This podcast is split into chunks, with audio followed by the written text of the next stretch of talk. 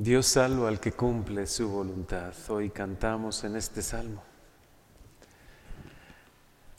Y precisamente a pocos días de celebrar la fiesta de Cristo Rey, Jesús Salvador, de nuestro Señor, el que ha querido ofrecer su vida por nosotros para abrirnos las puertas del cielo.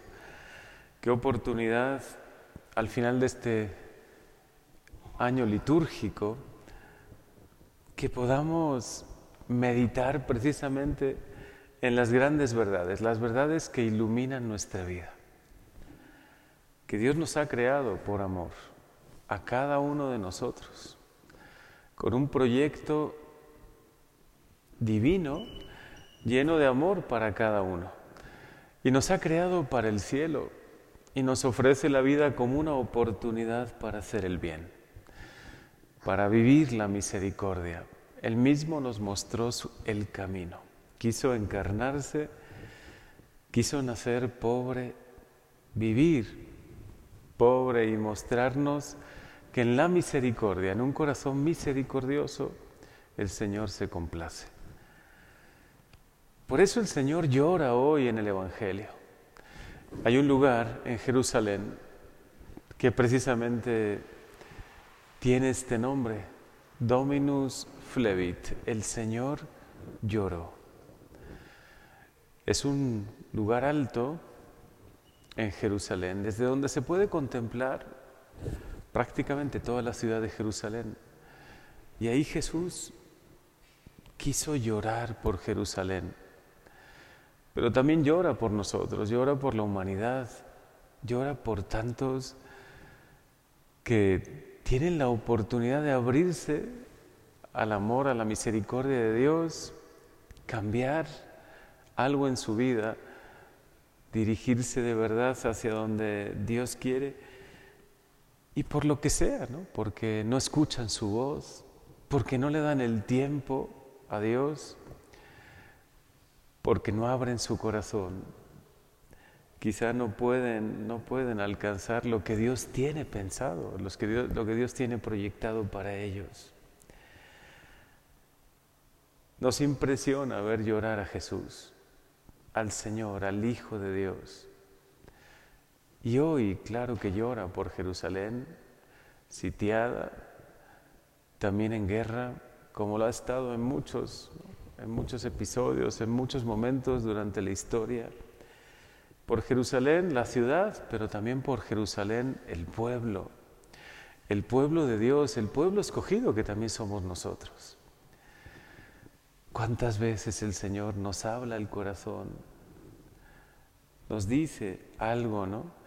Nos quiere guiar, quiere que corrijamos algo en nuestra vida, que nos acerquemos a Él que nos volvamos a Él, que nos convirtamos y quizá por las prisas, porque nuestro corazón todavía no ha aprendido a escuchar su voz,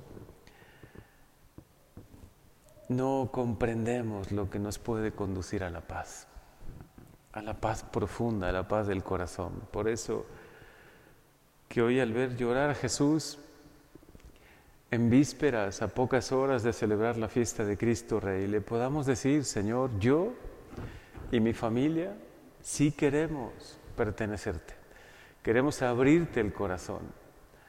No sabemos muy bien a veces cómo, en ocasiones dudamos, otras veces nos sentimos frágiles, débiles, pequeños, nosotros solos no podemos, pero sí con tu gracia. Queremos abrirte el corazón, decirte que te declaramos el rey de nuestra vida, el rey de nuestro corazón porque tú salvas al que cumple tu voluntad, por lo menos al que intenta cumplirla, al que busca cuál es tu voluntad. Por eso, como dice el Salmo, hoy te queremos ofrecer nuestra gratitud, nuestra gratitud por el amor tan grande que nos tienes, porque no nos abandonas, porque no dejas a tu pueblo, porque no nos dejas solos.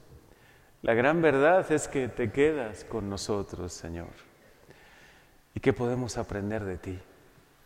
Eres un rey lleno de misericordia, un rey misericordioso que se compadece que no ha buscado la fuerza para intentar guiar a su pueblo, sino la misericordia.